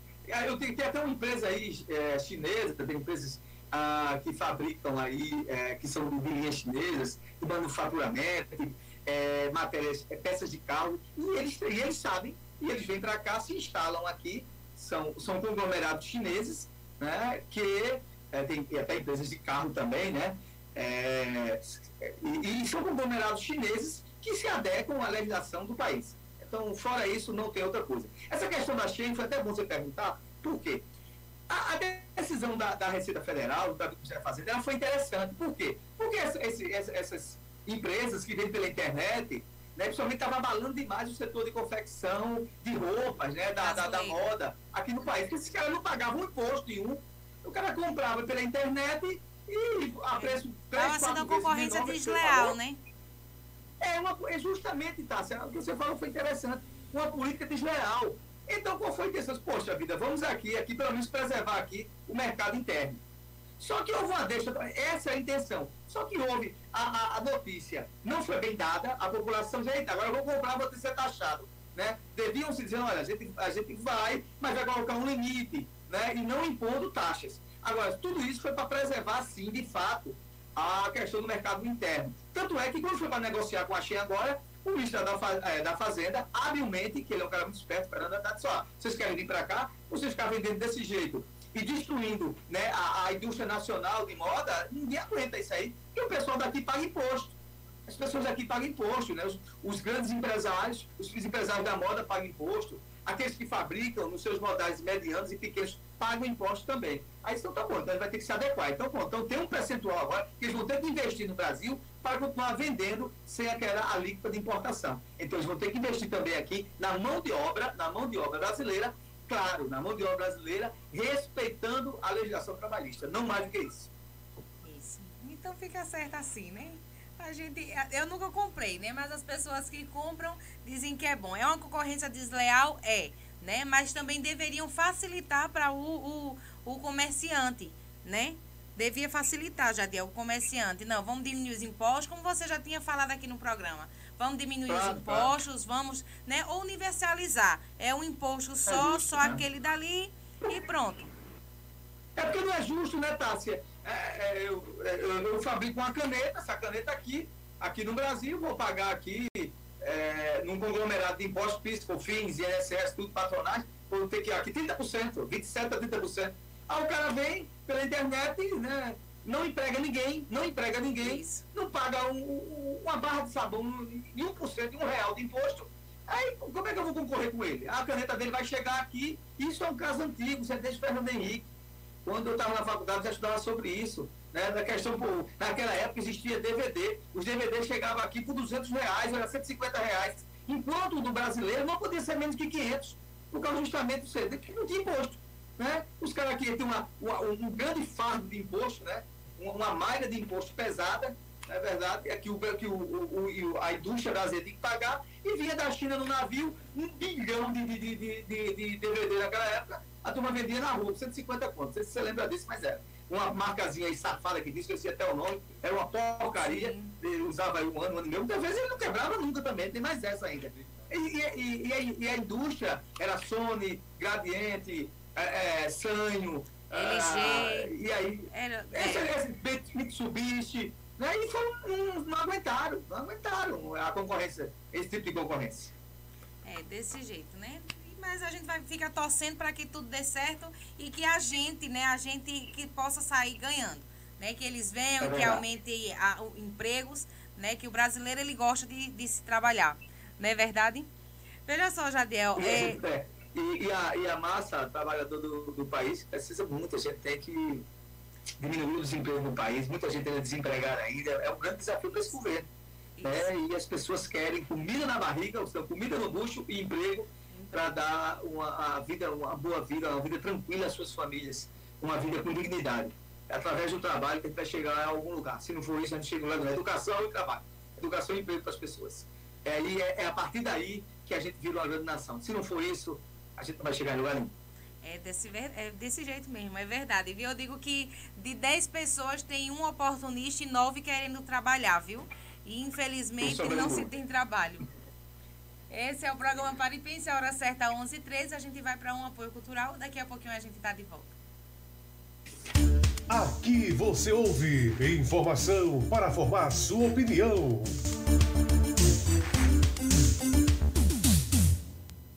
Apoio Cultural. Materialize seus sonhos. Na hora de pôr a mão na massa, venha para o lugar certo. Casa Nobre Materiais de Construção. Tudo o que você precisa em um só lugar, com o melhor preço e o melhor atendimento. Dispomos de toda a linha de tubos e conexões, ferramentas, tintas, material elétrico e hidráulico, areia, cimento e coberturas, da fundação até a caixa d'água. Solicite já seu orçamento. Na Casa Nobre você encontrará as melhores formas de pagamento, via Pix, boletos e em todos os cartões de créditos. Casa Nobre Nobre Materiais de Construção. Está localizada no loteamento Padre Nazareno, em São Vicente Ferrer. Fones 99541 2837 ou 97328 5664. Organização Sérgio Moura e Núbia Nóbrega. Apoio Cultural.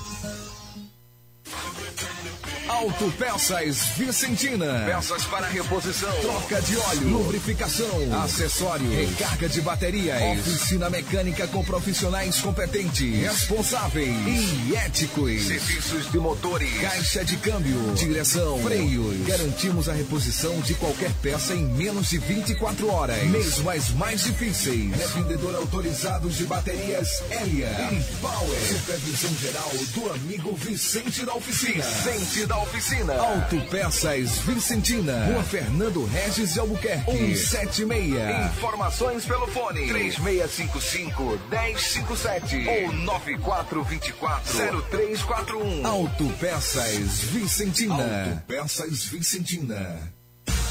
Se você quer comprar móveis e eletrodomésticos e ainda não encontrou o lugar certo, chegou a hora de conhecer melhor a Movelaria Vital. Lá você encontra móveis e eletrodomésticos com qualidade, modernidade e uma grande variedade que só a Movelaria Vital tem. As melhores condições de pagamento, tudo para mudar a sua vida no cheque, cartão cartão ou financiamento pela própria loja em até seis vezes sem juros. Além da praticidade e o compromisso com você. Movelaria Vital fica na rua José Leitão de Melo, número 20, em Macaparana, com filiais em Timbaúba, na rua Joaquim Nabuco 81 e em Vicência, na rua Doutor Manuel Borba, número 68. Fone 3639 1289. Movelaria Vital, credibilidade, sofisticação e acima de tudo, respeito pelo seu cliente.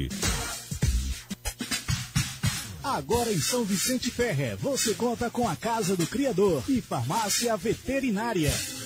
Produtos veterinários para o seu animal de estimação. No departamento de medicamentos da farmácia, você encontrará produtos para a saúde e bem-estar do seu animal: antipulgas, vermifugos, analgésicos, antibióticos, carrapaticidas, produtos dermatológicos e homeopáticos, sarnicidas, suplementos e vitaminas. Casa do Criador e Farmácia Veterinária. Rua Pedro Color. Casa do lado Cri- da antiga prefeitura, São Vicente Ferre. Pare e pense. Apoio Cultural com GESP. Consultoria, apoio e eficiência na tomada de decisões em gestão pública. Com GESP. Pare e pense.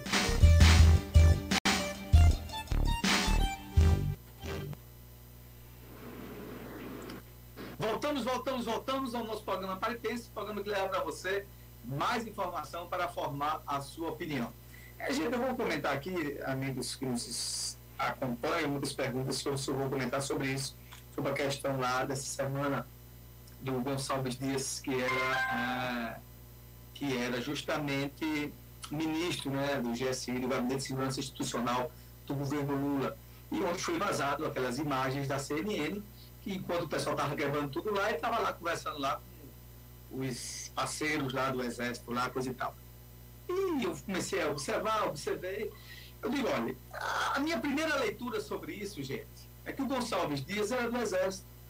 O Exército tinha sido cooptado por essas ações golpistas. O Exército começou a gostar, o Exército, eu vou dizer a, a verdade a você, o Exército não deu um golpe militar porque não tinha apoio. Não tinha apoio das lideranças internacionais, dos líderes internacionais, não tem apoio internacional nenhum. Mas uma grande, não do exército todo, mas uma grande parte do exército queria sim. Né? E, apa- e usando justamente lá né, as loucuras lá de Bolsonaro. Porque o Bolsonaro não líder de nada, Bolsonaro é um covarde, Bolsonaro fugiu, foi embora, não sei para quê. Não, não, ficou nem com as pessoas que votaram nele aqui. Né? E passou aí quatro meses fora ga- gastando dinheiro da República, quase um milhão de reais lá, né? E ninguém sabe para quê, simplesmente lá. Nos Estados Unidos, por quê? Ninguém sabe. Saiu do país e voltou para ser aclamado como grande líder. Isso não aconteceu. Isso não aconteceu. Então, de fato, naquela época, em 8 de janeiro, ainda tinha muitas pessoas ali do Exército ainda que eram ligados altamente e entendia que a saída do país era Bolsonaro no poder ou Bolsonaro nunca. E o que aconteceu naquelas imagens que a gente observou lá do, do, do gabinete de segurança institucional, do general, o general Laedson Gonçalves Dias, estava lá, e até essa semana foi depor na última, eh, na sexta-feira, dia 21, né, na Polícia Federal, porque o Alexandre de Moraes também já o convocou, está também incluído também eh, nos episódios contra a demo- a democracia, né, do- do- dos atos de vandalismo, eh, enquanto o Estado de Direito do dia 8 de janeiro, né, ele também vai estar também, e vai ser investigado também. Agora, eu também não posso chegar a afirmar que está dizendo, olha, eles estavam, podiam estar lá isolados, sem saber o que fazer, é? Tem muitas coisas ali que devem ser, sim, apuradas, e tem que ter uma CPI mesmo. Sabe por quê? Porque aqueles que fizeram esses atos saberem e sentirem na pele que nunca mais poderão fazer. Aqueles que defendem aqueles, esses atos, alguns deputados alguns senadores que estão lá, né, por debaixo dos panos, querem inflamar, saber que não pode defender, eh, que não podem defender atos totalitários de ditadura e não podem ir de encontro à Constituição. Eles não podem ir de encontro à Constituição. E qualquer ato contra a Constituição é um golpe, sim. É um golpe contra a democracia. E eu acho bom mesmo que esse pessoal participe. Cabe ao governo deixar bem clara a sua posição. E estranhamente, estranhamente, aí o presidente Lula confiava muito no Gonçalves, nesse general, nesse, Edson Gonçalves Dias, porque ele já tinha trabalhado com ele e aceitou pacificamente, dizendo, ó, nós não só vamos eh, liberar as imagens, o colocou sigilo colocou sigilo de 5 ou de 8 anos, de 8 anos, parece-me, é, sobre a, a, as imagens lá no dia, do, do, no dia dos atos contra o Estado de Direito, dia 8, ou do, ou do dia que aquela turma tentou um golpe. Tentou um golpe. Até o Moro achou muito bom, depois viu que o negócio era mais embaixo, tirou a declaração. Tá lá, o Sérgio Moro. Né, apoiou também. Né, e foi gravado isso. Então, o que é que acontece? O Lula confiou demais. E eu digo a você e repito, o Exército, a parte do Exército, não todo o Exército, mas alguns generais, alguns oficiais, estavam cooptados com esse desejo mesmo de que Bolsonaro continuasse no poder e não aceitava outro resultado a não ser Bolsonaro ganhar a eleição, para depois dar um golpe militar. Só que não, não, em nenhum momento eles encontraram referendo ou foram referendados né, pela as autoridades internacionais. Né? Eles não foram referendados né, pelos justamente os líderes internacionais, ou seja, pela comunidade internacional. Pelo contrário, a comunidade internacional apoiou né, a democracia no país, dando legitimidade à eleição do presidente atual, de Luiz Inácio Lula da Silva. Foi isso que a comunidade internacional apoiou. E, e de todas as, as, as ideologias de direita e de esquerda, de Estados Unidos à China, para vocês terem uma ideia. Então, mas a verdade é essa mesmo. Existia sim. E outra coisa, você sabe, muitas vezes o cara não aceita aquilo, mas ele é meu amigo, então peraí, vamos segurar aqui, não vamos deixar essas imagens passar, não, porque pode prejudicar o meu amigo. E aí está o erro do Gonçalves Dias, se ele não foi conveniente. E no meu entendimento ele foi conveniente. E é bom deixar bem claro. Agora, deixar bem claro, isso não quer dizer isso não quer dizer que tem os loucos aí dizendo, ah, não, isso foi o PT que mandou. Pelo amor de Deus, gente. Já foi descoberto, o PT mandar dar um golpe no próprio governo? Que loucura é essa? Já foi descoberto que eram pastores lá, dessa linha mais dura lá, do sul do país, dos alugados aí, tem até dinheiro aí de prefeitos que apoiavam o Bolsonaro, de deputados estaduais. Tá todo mundo na gama aí, amigo, estavam lá. De gente lá que vivia a vida toda lá nos quartéis, que estavam lá quebrando tudo também, né? E bem claro, esse pessoal que estava na militância no governo Bolsonaro durante os quatro anos. Ah, aqui para nós, se a oposição acha que isso aí vai servir esclarecer o quê? Vocês querem esclarecer que o NST que estava lá quebrando as coisas? Por favor, parem com isso. Né? Vocês acreditam muito né? em, realidade virtual. Vão se estrepar, porque a verdade, o, o, o dia real está chegando. E essa, CPI, essa, CPMI, essa CPMI, né, que é a Comissão é, Parlamentar de Inquérito, vai ser linda, porque vai esclarecer muita coisa mesmo. Né? O general disse claramente que vai, vai, é a grande oportunidade dele de esclarecer os fatos né, que, aí, que, que disse que ali estava ali conversando com os, os seus comandados para saber qual a posição que tomava. É, agora, estranhamente, se era só isso, por que, que ele mandou colocar ah, sigilo nessas imagens? Então, essa é a grande pergunta. Agora, eu tenho uma, uma, uma, é, uma opinião muito clara. Parte, sim, do exército estava cooptado por Bolsonaro. Estava, sim, sem sombra de dúvida. E estavam acreditando naquilo ali. Essa é a grande verdade. Né? Estavam acreditando né, na desmoralização da Constituição e, e, na caída do Estado Democrático de Direito, na derrubada do Estado Democrático de Direito. Essa é a grande verdade, essa é a grande verdade. Então, essa é a minha opinião que eu tenho aí. E essas pessoas né, que, que 24 horas é, é, instigaram e acreditaram no golpe devem ser punidas, porque foram contra a Constituição. Que essa liberdade de expressão não é liberdade de expressão, não. Você encontro à Constituição, né, você dizer, não sou democrata, ó, oh, gente, eu conheço muita gente que a vida toda em política se vestiu de ovelha e se tornou-se lobo. Né? Basta a oportunidade.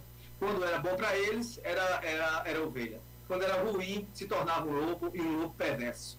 Então a gente tem que estar muito atento a essas coisas. É essa a minha opinião. Tá, ser com você. É, Jadiel, o Moraes mandou, né, entregar aí a, a cópia, né? Até em 48 horas, você viu isso?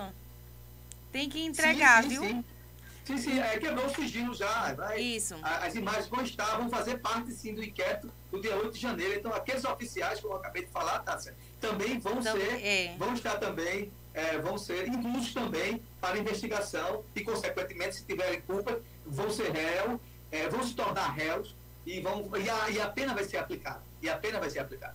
É, e tá, tá tendo essa. É, o STF tá fazendo, né? Essa forma aí, né? Para ter sim, viu? Tem mais de 100 pessoas envolvidas nisso, né? A gente só fica sim, esperando, esperando as informações. É, isso é importante. É, meu filho. Então a gente acredita sim, eu acredito muito nisso sim. Né? Então, é, a, a, oposição é, na loucura dele acredita que todo aquele pessoal que estava lá foi o MST que mandou. gente, aqui para nós, só Jesus na causa mesmo. É, as, pessoas, as pessoas acham que não vai dar em nada, né? Vai passar é. o tempo, não vai dar em nada, isso, aquilo, outro. Mas não é bem assim não, viu? Cada, cada um que tem suas responsabilidades, porque um dia, como a, uma cantora aqui do Pernambuco fala, né? A casa cai. E a casa tá caindo para eles de verdade. Viu? É complicado é demais.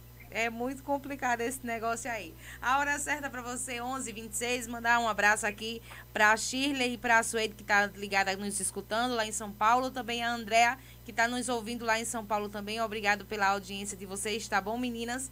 É, 11h26, a gente vai de música. Daqui a pouquinho a gente tá de volta. Aqui você ouve informação para formar sua opinião.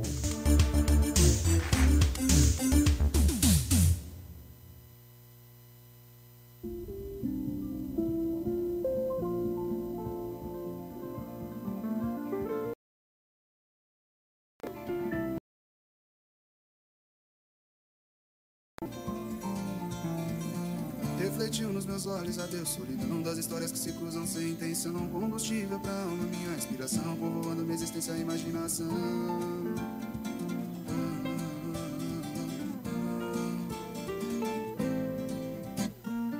Quando fecho meus olhos, sempre posso sentir os seus olhos, os seus lábios sorrindo pra mim. Nada nesses seus olhos, mas de inspiração. Tua boca, tua pele, teu cheiro é canção.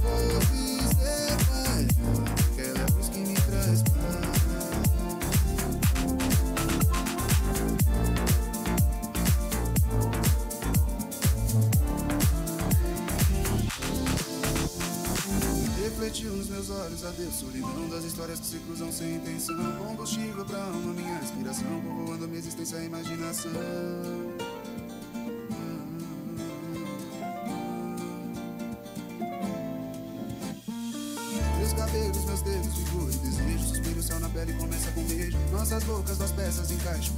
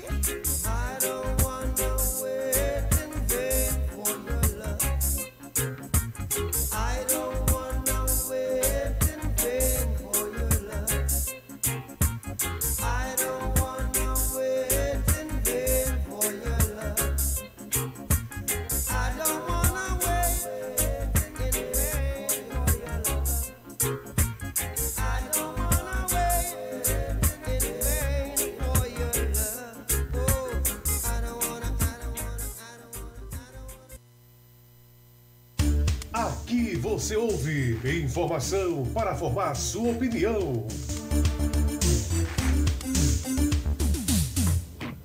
É isso aí, já voltamos no programa A Hora Certa para você, 11:36 h 36 o programa Pare e Pense, deixando você bem informado. Olha, essa semana, Jadiel e amigo ouvintes, o Lula ele se encontrou com o presidente de Portugal, né? E ele foi questionado por repórteres sobre suas ações e posições expressas sobre o conflito que, que está tendo, né, entre a Rússia e a Ucrânia, com o apontamento de que os Estados Unidos e a União Europeia teriam propiciado aí esse prolongamento de conflito e que a decisão da batalha teria sido tomada por dois países. O presidente ele falou é, muito certo isso e eu admirei a fala dele porque quando ele quer ele não tem papas na língua, né? E ele falou na manhã deste sábado de hoje que nunca igualou as responsabilidades da Rússia e Ucrânia em relação à guerra, mas também afirmou que a Rússia não quer parar e a Ucrânia também ela não quer parar. Ele deu essa declaração durante a entrevista, é, a coletiva de entrevista, né? Que ele deu ao lado do presidente português, o Marcelo Rebelo de Souza, com quem se reuniu hoje, nesta manhã. Eu achei muito, muito bonita né, essa fala dele. Nenhum país quer parar e o outro também não quer parar. Ô, ô Tássia, é, é, essa coisa é muito interessante, porque a turma fica pressionando o governo Lula para se posicionar a favor de um ou contra o outro, ou, a favor de outro contra um. É engraçado. É, alguém veio perguntar ao Brasil, o, a Rússia perguntou ao Brasil se era para fazer invadir a Ucrânia. A, a Ucrânia, por acaso, veio perguntar ao Brasil se era para colocar um bocado de mísseis, é, deixar que a OTAN botasse um bocado de mísseis apontados para a Rússia. Alguém já perguntou ao Brasil que o Zelensky apoia alguns grupos neonazistas também. Alguém perguntou ao, ao Putin se, se era, era se era certo o que ele estava fazendo, invadindo um país com sua soberania, ou seja, todos os dois estão errados e Lula está certo. E por que, que vocês por que, que a turma quer tanto que o Brasil se posicione? O Brasil vai dizer que a, se o Brasil se lado da Ucrânia, aí vai assinar um tratado para fornecimento de armas ou de insumos. Para beneficiar quem? Os Estados Unidos? Se ele disser que é do lado é, é, da Rússia, o que é que vai acontecer? Por que, que ele vai dizer que é do lado da Rússia? Para também é fornecer insumos para a Rússia ajudar de alguma maneira dentro dos BRICS. Não, e olha outra coisa. E, e, o Lula tem criticado tanto a Rússia como a Ucrânia. E olha que a Rússia participa é, do grupo dos BRICS, que é Rússia, Índia, África do Sul, a, a Brasil e China. Né? E são lá compatriotas, ou seja, relações comerciais. O que o Lula está falando assim, bicho, vamos ver aqui. É, tem algum aqui, uma besta aqui, para botar a paz. Ó, ó, ó Putin, Vladimir Putin, daí um, a, é, aqui, ameniza a situação. Mas não, para você ter uma ideia, hoje, essa semana, é, é, Tássia, os, a, a, Ucrânia recebeu os, os, os mísseis é, é, pat, é, patriotas, né, patriotas, que é, são, são mísseis americanos, né, que eles têm uma base fixa né, contra é, aviões e tal, que invadam o espaço aéreo, recebeu pela Alemanha, para dizer que foi direto para os Estados Unidos, e já estão lá, vão começar a funcionar já. Eu conheço uma amiga minha, como vocês sabem, que é da Ucrânia, e ela disse que é, a, a Ucrânia hoje vive no interesse do, da, do, do, do, interesse dos outros. Ou do interesse da Rússia de querer invadir, ou do interesse dos Estados Unidos vai receber aqui, é, recebendo armamentos e mais armamentos. Peraí, como é que esse pessoal quer paz se toda semana chega mais armamentos para a Ucrânia, fornecido pela é, é, comunidade europeia, mais armamentos dos Estados Unidos? Como é que a Rússia fala em paz se ela toda semana também é, é, é, intensifica mais as suas ações é, contra a Ucrânia, por causa dos Estados Unidos estar levando mais armas. Há um mês atrás, a Rússia tem tirado o pé do acelerador, porque só, vamos tentar conversar aqui, mas não. Mas aí na outra semana mandaram mais armas para a Ucrânia. Aí a Rússia disse, então vamos invadir também. Então ninguém quer ceder nada. E o Lula está certo. Todo mundo só fala de guerra, ninguém quer falar de paz. Vamos começar aqui, né? O que é que se pode aqui ponderar aqui para se estabeleça a paz? E eu fico também indignado e continuo indignado, é, é, Tássia, com isso, porque o conflito da Síria ninguém, faz, ninguém fala mais, são mortas 100 crianças por, por semana lá, famílias são destruídas. O conflito do Sudão agora tão, é por causa de, de poder de facções de indígenas, é, de, de, de indígenas, não, de aldeias, né? que são as aldeias de um, as matrizes africanas de outro, as lideranças de, de, de um não quer uma matriz africana de um, não quer a matriz africana do outro, e ficam lutando lá, são aldeias, conglomerados de aldeias lá, é, é, de etnias diferentes da outra etnia, eu falei indígena, perdoe, de etnias contra as etnias, e aí é um golpe sobre golpe, estão matando crianças, as pessoas estão amedrontadas, assim, até um, um, um jogador brasileiro estava lá pedindo ajuda, socorro para sair lá do Sudão, né, ali na, na, África subsaariana, que é a parte mais pobre, mais miserável uh, do, da, da, África, né, do continente africano, mas ninguém fala. É. Né, a pessoa está morrendo de fome, ninguém fala. Não é verdade? Ninguém manda, porque não manda soro para ir lá. O Médico Sem Fronteiras está aí, manda um boletozinho para você doar soro, Isso. manda a, a ah, o pessoal da, da ONU também, aquela ONU da ONU também vive quando eu ajudo, mas ninguém fala disso. O pessoal está passando fome, precisando de soro, medicamentos básicos, a Cruz Vermelha, ninguém fala do Sudão, que está sendo agora destruído agora, né? Com um outro cara de, de, de, de outra etnia lá, que é um general lá, que eles se matam lá para querer tomar o poder.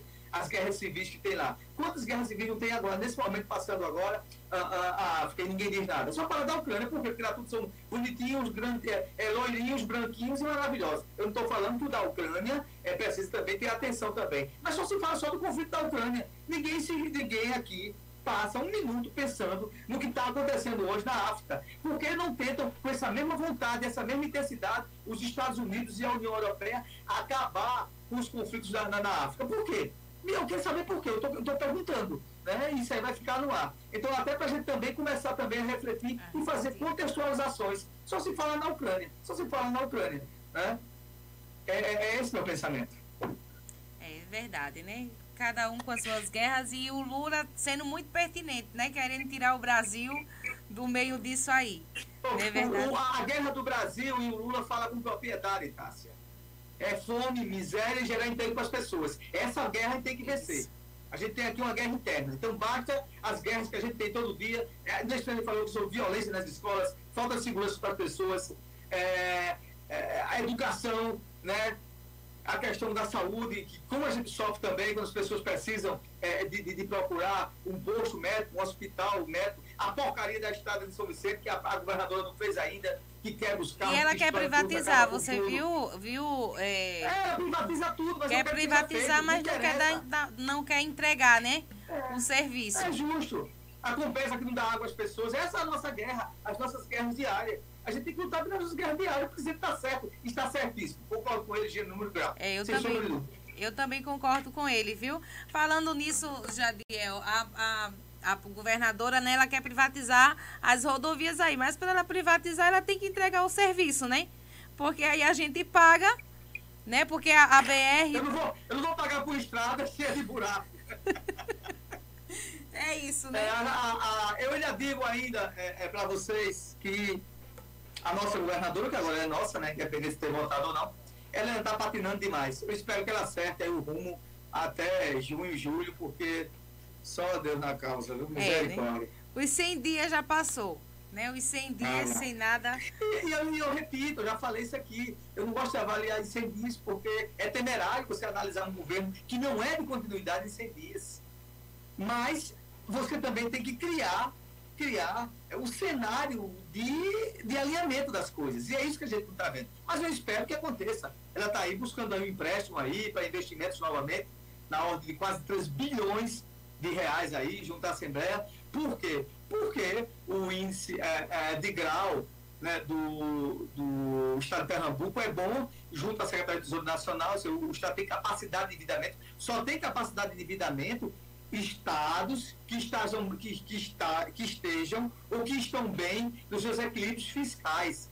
Ou seja, tem mais receita, a despesa não é maior do que a receita, que a, a, a receita, a despesa não é maior do que a receita, ele é, cumpre os, os, percentuais constitucionais de aplicação à educação, saúde, coisa e tal. Então, se o Estado não tivesse no âmbito fiscal, também a Raquel não teria não teria como buscar esse empréstimo. Isso aí a gente tem que falar a verdade. Eu nunca gostei, não, não é, fui contra Paulo Câmara, mas, mas isso aí deve sim homenagem ao governo anterior, que deixou o Estado de Pernambuco equilibrado fiscalmente. Se não fosse isso, o Raquel não poderia é, buscar empréstimo. Não se isso é economia doméstica.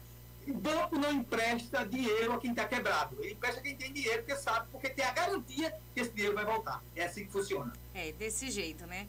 E a respeito, Jadiel, do novo edital aí dos mais médicos, aonde o Pernambuco ele é o quarto estado do Nordeste com maior previsão né, de profissionais do edital de mais médicos, que já foi publicado no Diário Oficial da União. Né? E a atuação desses médicos é de 173 vagas e em 69 municípios né, aqui do Pernambuco. Mas o que gera uma dúvida né, na gente, como tá, já está nas redes sociais, é que vai gerar é, esses 173 vagas aí, mas os professores também, que Raquel está aí procrastinando, prolongando, e com esses médicos também. Será que vai haver a mesma coisa, do mesmo jeito? Ah, é assim, as decisões que ela fala, a gente fica aguardando para ver se vai acontecer ou não, mas sei lá eu entendo que a gente tem também aqui a, a, a complacência, né? A complacência de tentar ver que vai haver alguma esperança, que a coisa vai acontecer, e a gente está aguardando. As pessoas estão aguardando ainda, né? Apesar que a população não aguarda muito tempo. Não aguarda. A população é. tem cobrado com veemência, né? Eu acho, que as- tem eu acho que tem muita gente já decepcionada com o governo dela, viu? Ah, não tem a sombra de dúvida, não tem a sombra de dúvida. Saiu uma pesquisa agora, é o primeiro governo, início de governo, no estado de Pernambuco, onde a aprovação só de 38%. Né? Os prefeitos que votaram nela estão aí temerosos, né? porque nada acontece. Nada acontece. E, e aquele desejo que ela. Eu acho engraçado porque como é que tão rapidamente a- as grandes. O grande foco da campanha dela e da base dela, né? Era como a menina dos olhos dela, a questão das creches e da questão de reduzir a fome através de restaurantes populares né, e não deixar ninguém com dificuldade no estado. Isso ela nem fala mais. É. Pega aí, pega aí o, o, o- a, é, o guia eleitoral da Raquel. Ela disse que a base do governo dela ia ser é, as creches, que chamava Raquel Creche, né? E mamãe creche, sei lá, como dizia o ditado assim, mas ia fazer creche no estado todo. E o outro era a questão de eliminar a pobreza no estado de Pernambuco. Não sei se ela abandonou essas pautas, só que essas pautas não estão na integração dos problemas. Você sabe qual é o problema também, é, Tássia? É porque o mundo real se impõe.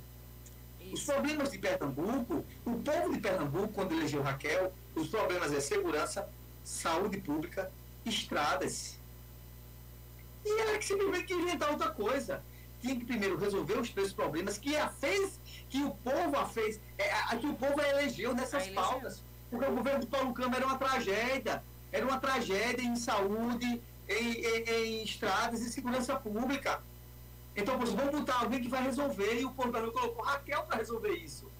Depois que ela resolvesse isso, ela ia para as outras pautas. Ela nem fez as dela, nem está fazendo a que o povo escolheu, a, que, e a motivação que fez com que o povo pernambucano a escolhesse como governadora. Porque aqueles serviços estavam uma desgraceira. Então o povo tem a esperança, tem um sentimento, e ainda tem, que aquilo ali vai ser resolvido.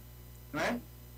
A estrada de São Lucia continua do mesmo jeito. Disse, Meu Deus, quando fizer, eu vou soltar todos os povos. Eu vou tirar uma foto e botar nas minhas redes sociais. Eu não sei porquê. É esse o foco, a gente precisa disso. Segurança, saúde e boas estradas. E melhoria do abastecimento d'água. A gente acabou de falar sobre a conversa. Essas coisas que a gente precisa. Adaptação para o povo, adaptação popular, casas. O São Vicente sofrido demais com a questão da adaptação popular, pagando aluguéis aí que, com preços extorsivos, com dificuldade, né? E a gente fica assim observando o que, é que vai acontecer. Programas habitacionais municipais não tem. Então tem que. né? Tem agora Minha Casa Minha Vida. Eu acho que agora vai haver cadastros amplos para que a integração de municípios com o Estado e com a União, uma vez pelo menos também serve esse déficit também habitacional, que é outra tragédia também que a gente vive diariamente. Mas é isso. E gente fica aguardando, aguardando, aguardando, aguardando. Vamos ver até onde vai. É, vamos ver, né? É, Já tem muita gente decepcionada com o governo dela, mas é, eu acho que ainda ela tem tempo para ela correr atrás. Viu? Tem tempo se é muito cedo, é muito novo ainda falar, comparar com o Paulo Câmara a respeito de oito anos, né? Onde ele fez 40 promessas, só cumpriu 11, né? E ela tem quatro anos aí, né? Para se cumprir o que ela colocou lá no guia eleitoral dela. Se ela, se ela cumprir no guia metade do que ela falou, Pernambuco vai viver um paraíso em festa. É isso que a gente acredita. É, desse jeito. Eu quero viver nesse paraíso, se acontecer, viu, Jadiel? Porque do jeito que está, não tá parecendo um paraíso, não. A hora certa para você, 11h40, 11h50. Agora, mandar um forte abraço a Ruth, é, Ruth, é, e Raquel e também o Gabriel que está aqui nos escutando. Obrigado pela audiência de vocês. Muito obrigada e ótimo sábado para vocês, tá, gente? Eu agora de- deixo com ele, né? Tem mais alguma coisa para falar, meu filho? O que eu temo é que a gente vai para um breve intervalo, um apoio cultural, e daqui a pouco a gente volta. Um minutinho. Pare e pense. Apoio Atenção, este recado é para você que adora navegar na internet. Vivemos numa época em que as pessoas buscam ouvir. Com GESP. Pare e pense.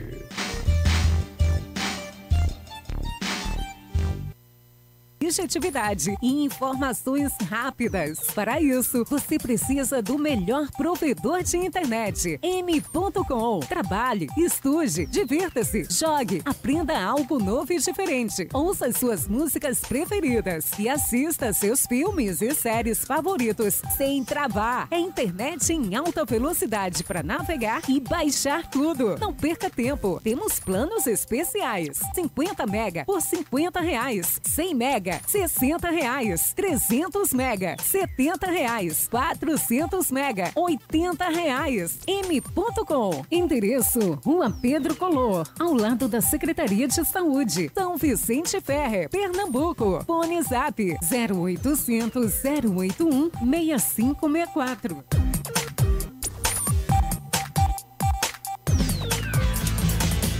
Instituto Adelino Silva. Aulas para a vida. Valores para sempre. Matrículas abertas. Do maternal ao nono ano. Participação em concursos municipais, nacionais e internacionais. Acompanhamento psicológicos. Ambiente limpo, organizado e com salas climatizadas. Atendendo a todas as regras e protocolos de saúde e segurança. Formação de pequenos escritores. Aulas de inglês desde a educação infantil. Laboratório de informática com ensino aplicado. Matemática prática com materiais concretos. Diversidade eventos internos e oficinas balé, xadrez e música. Rua Sebastião Regis, número 12, fone 991 21 47 99. São Vicente Ferre, Pernambuco. Não perca a oportunidade e faça já a matrícula do seu filho. Instituto Adelino Silva, aulas para a vida, valores para sempre. Da escola pra gente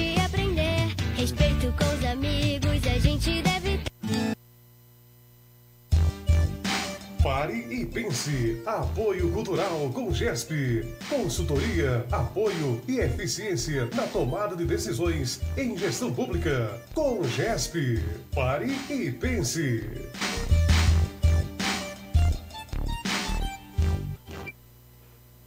Voltamos, voltamos, voltamos ao nosso programa. Para e pense, programa que leva para você mais informação para formar. Eu baixei a cabeça aqui eu estava lendo. Mais informação para formar a sua opinião.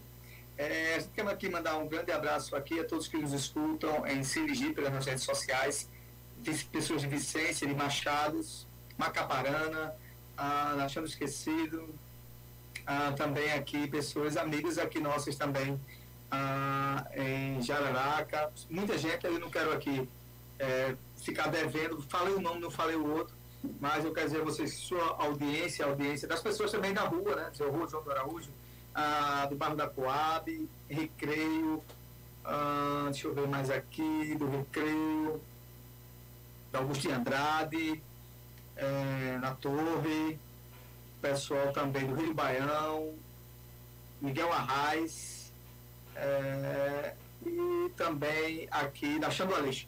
Muito obrigado a vocês pela audiência de vocês, por vocês estarem nos ouvindo, nos escutando. A gente fica muito feliz e é, sinto-se abraçados aqui por mim, por Tássia Fernandes, por toda a nossa equipe da Rádio Capivari Mini FM e também do pessoal também que faz a nossa, a nossa página social do Fala Jadiel e também do blog do Jadiel. Também, Sabe, né, meu filho? A- a- aqui a- a- a- Oi? Também as visitas internacionais que a gente tem, viu? Ah, tem sim, perfeitamente. Aqui eu tenho a Oksana da Ucrânia, a Lina, tenho aqui Olga, Tânia, Helena, o pessoal aqui que nos vê aqui, tem o pessoal também dos Estados Unidos, tem o nosso pastor Ricardo Quadros, que está também nos acompanhando, direto do Canadá, os amigos de São Paulo, Brasília, tem os amigos de Brasília lá. Quero mandar um grande abraço ao pessoal do gabinete de Valdemar Oliveira, os amigos Isaac, Cláudio, todo mundo está lá nos escutando também, os amigos também do gabinete de Guilherme Shoa também nos escutam. Ah, e também ao pessoal também do gabinete de Humberto Costa e de Tereza Leitão, que estivemos essa semana lá fazendo uma visita a trabalho. Quero mandar um grande abraço a Letélia, né, amiga nossa, né, que sempre nos dá um atendimento impecável quando estamos lá para as, as demandas de Pernambuco. Gente, é, eu quero aqui uma última notícia aqui que eu estava aqui observando é sobre a questão é, do meio ambiente, se fala muito do meio ambiente, coisa e tal. E eu estava vendo aqui, a gente já está aqui há quase 100 dias de governo, que o governo atual, o governo federal atual, tem que intensificar, sim, a, a, a questão da fiscalização sobre a mata, mas sobre a grande, a grande mata da Amazônia, né? a grande floresta da Amazônia, ou na região amazônica ali, que os desmatamentos têm até se intensificado, né? Do, a, da, do, da última contagem histórica, percentual histórico, né? ele foi mais do que o trimestre do ano passado. Então, ou toma sim uma posição severa sobre isso, ou daqui a pouco, como diz a história, não tem um pau para fazer uma fogueira mais.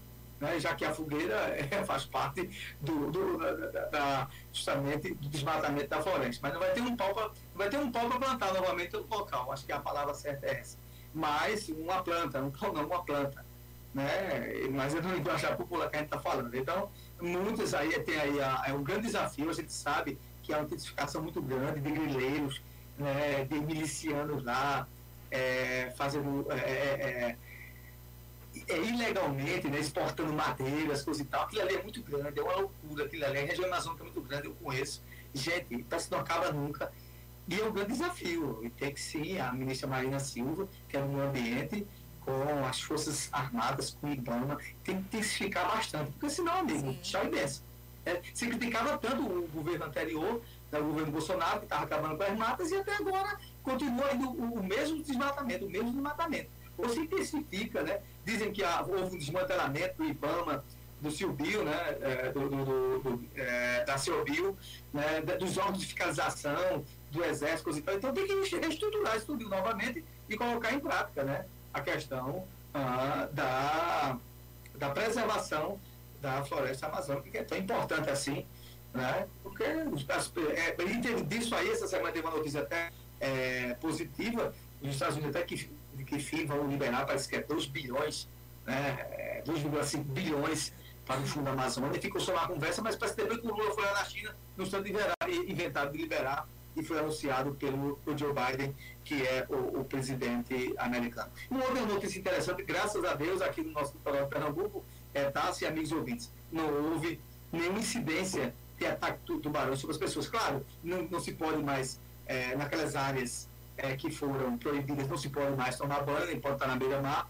ali, e foi importante a decisão da governadora de, de tomar uma decisão de polícia mesmo, as, as pessoas não estavam, não é verdade, Tássia? Tomou decisão de polícia, porque as pessoas não estavam nem respeitando, ou seja, está preservando mesmo as pessoas, bicho, sai daí, daqui a pouco vai uma perna, e a turma estava querendo insistir.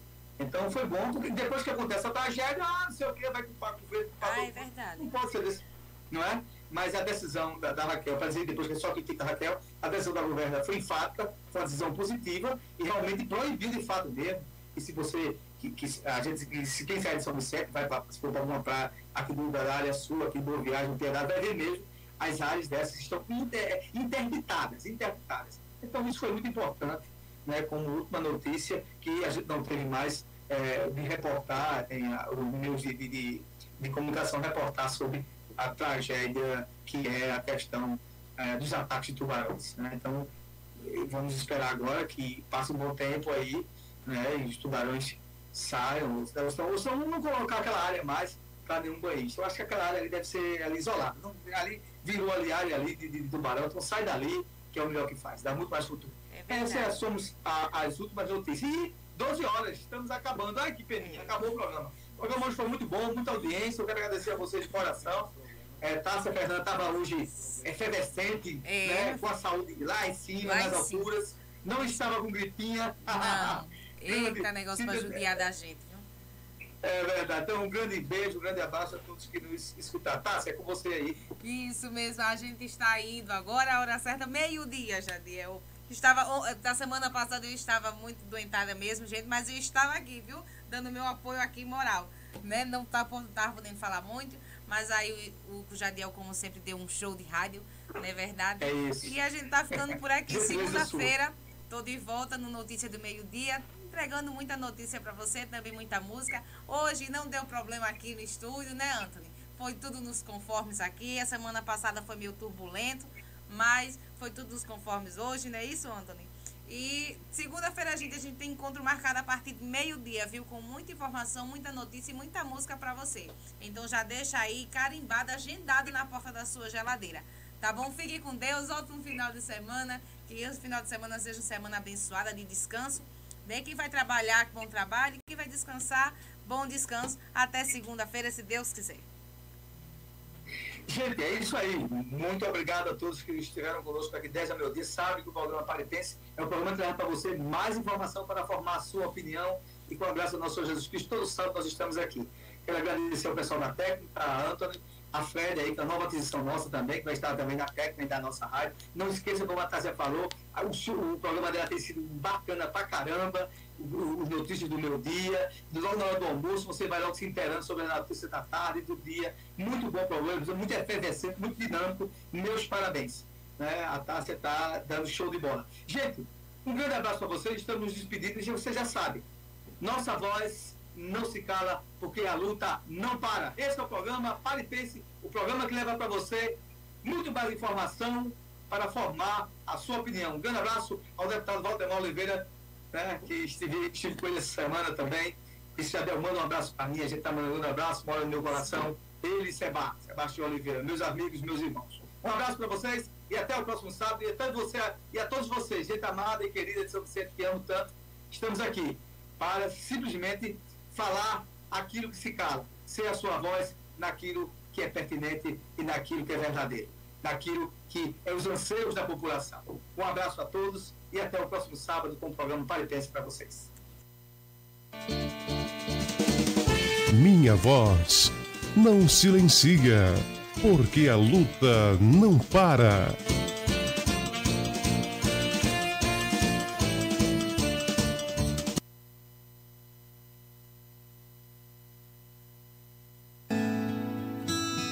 Saúde começa pela boca.